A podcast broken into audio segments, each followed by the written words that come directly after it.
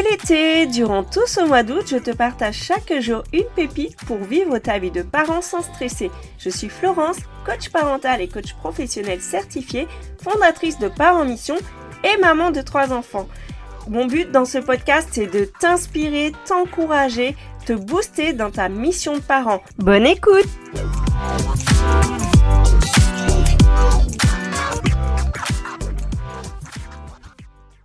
Hello les parents, ça fait une dizaine de jours que je suis avec vous pour vous parler quotidiennement et je tenais à vous dire merci. Si tu me découvres, je te souhaite la bienvenue et si tu m'écoutes assidûment depuis ces jours, eh bien je te remercie de tout mon cœur. Maintenant, on va passer aux choses sérieuses parce qu'on n'est pas là pour enfiler des perles, on est là pour arrêter de péter les plombs Bien sûr, ma mission, c'est de t'encourager, de te booster dans ta mission de parent, mais j'ai aussi à cœur que tu aies des solutions concrètes. Alors j'ai échangé récemment avec une maman qui me disait combien c'est dur de ne pas réagir à chaud quand euh, ton enfant fait quelque chose qui t'agace, qui t'énerve, et de ne pas réagir sous le coup de l'émotion. Parce que c'est plus facile à dire qu'à faire. On sait bien tous que crier ne va pas nous aider à résoudre quelque chose, du moins pas sur le long terme.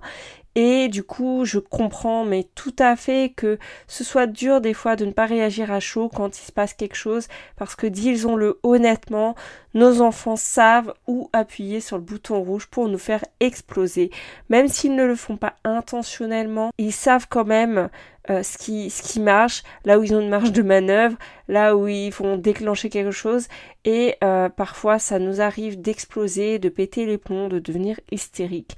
Alors que celui qui ne s'est jamais emporté de manière excessive me jette la première pierre, hein, parce que c'est vraiment euh, des fois comme une décharge en fait. On a un trop plein d'énergie en nous. Tiens, un petit peu comme les enfants. C'est étonnant, hein, qu'en penses-tu? Mais le problème, c'est qu'après, tu t'en veux. Tu te dis que tu n'es pas une bonne maman ou un bon papa. T'as peur des conséquences à long terme sur ton enfant, que tes réactions aient des effets négatifs au quotidien, que ton enfant ne t'aime plus, que plus tard il t'en veuille, que tu n'aies pas semé de bonnes choses dans sa vie. Et ça, tu as ces peurs-là parce que toi-même, c'est un petit peu ce que tu as vécu euh, par rapport à l'éducation que tu as reçue. Et euh, même si tu aimes très fort tes parents, il y a des choses que tu ne voulais pas reproduire. Alors, je te donne aujourd'hui un exemple. Quand je travaillais en entreprise, lors de mes échanges avec des collègues, ça nous arrivait de nous moquer de nous-mêmes justement par rapport à ces situations où on explosait.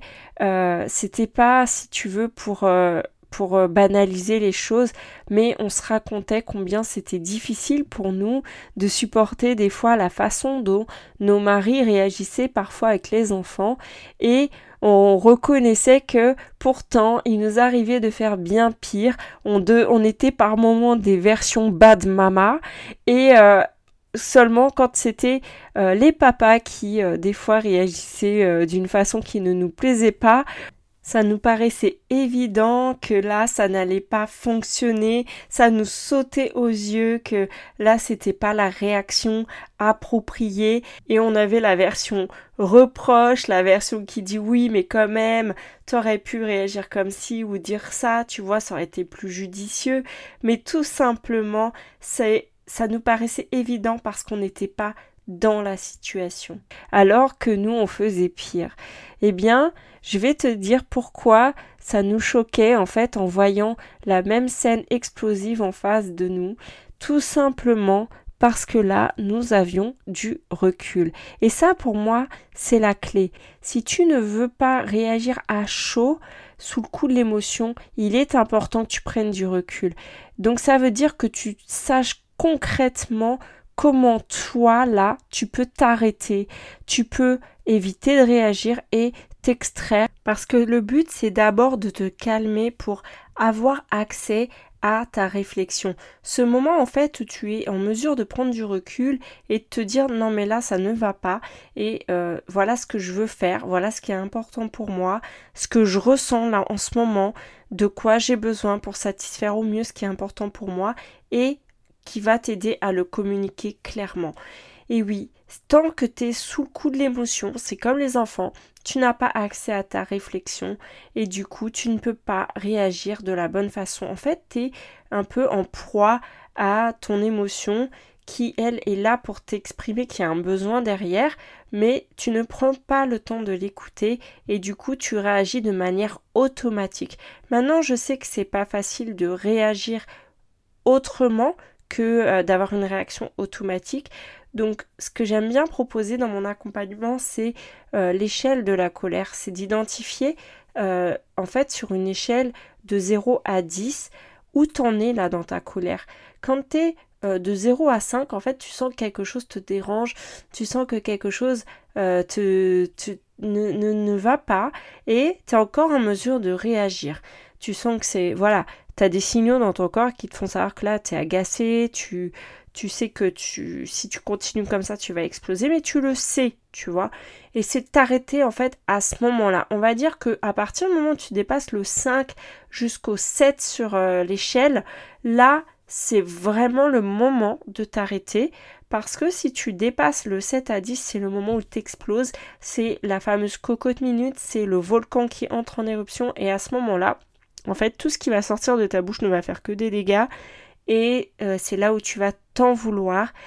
Donc ta mission, si tu l'acceptes aujourd'hui, c'est d'identifier quelle est ta limite, quel est ce moment où toi tu exploses, de l'identifier au quotidien, en fait, qu'est-ce qui se passe dans ton corps?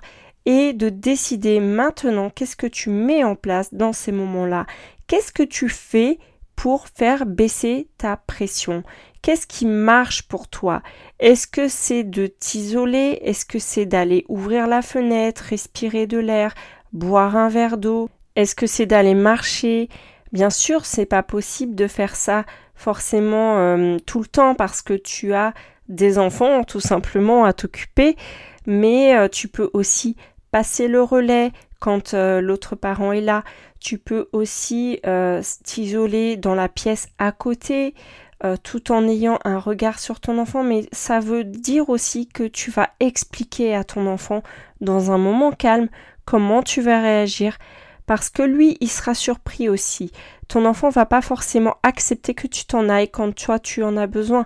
Donc je t'invite à lui en parler, à lui dire bah, écoute, des fois maman elle est pas bien, elle n'a pas envie d'exploser. Donc pour éviter ça, tu verras quand je te ferai un signe et à ce moment-là, j'irai à côté me calmer et je reviendrai. Et je te dis pas que ça marchera à chaque fois, mais plus tu vas le faire, plus ton enfant saura. Tu lui dis écoute là, je reviens.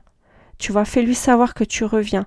Et, choisis en fait quelque chose qui te fait du bien. Ça peut être écouter une musique douce, euh, ça peut être vraiment juste de respirer un grand coup. Prends quelques minutes pour toi plutôt que voilà tout simplement euh, péter les plombs. Je suis sûre qu'il y a des tas de choses que tu sais faire naturellement euh, pour faire redescendre ta pression. Donc c'est le moment de les lister et de t'en servir, d'avoir ton kit de survie sous la main, de t'en servir au quotidien Dis-moi en retour euh, comment ça t'aide et puis euh, partage-moi tes réussites. À bientôt, à demain.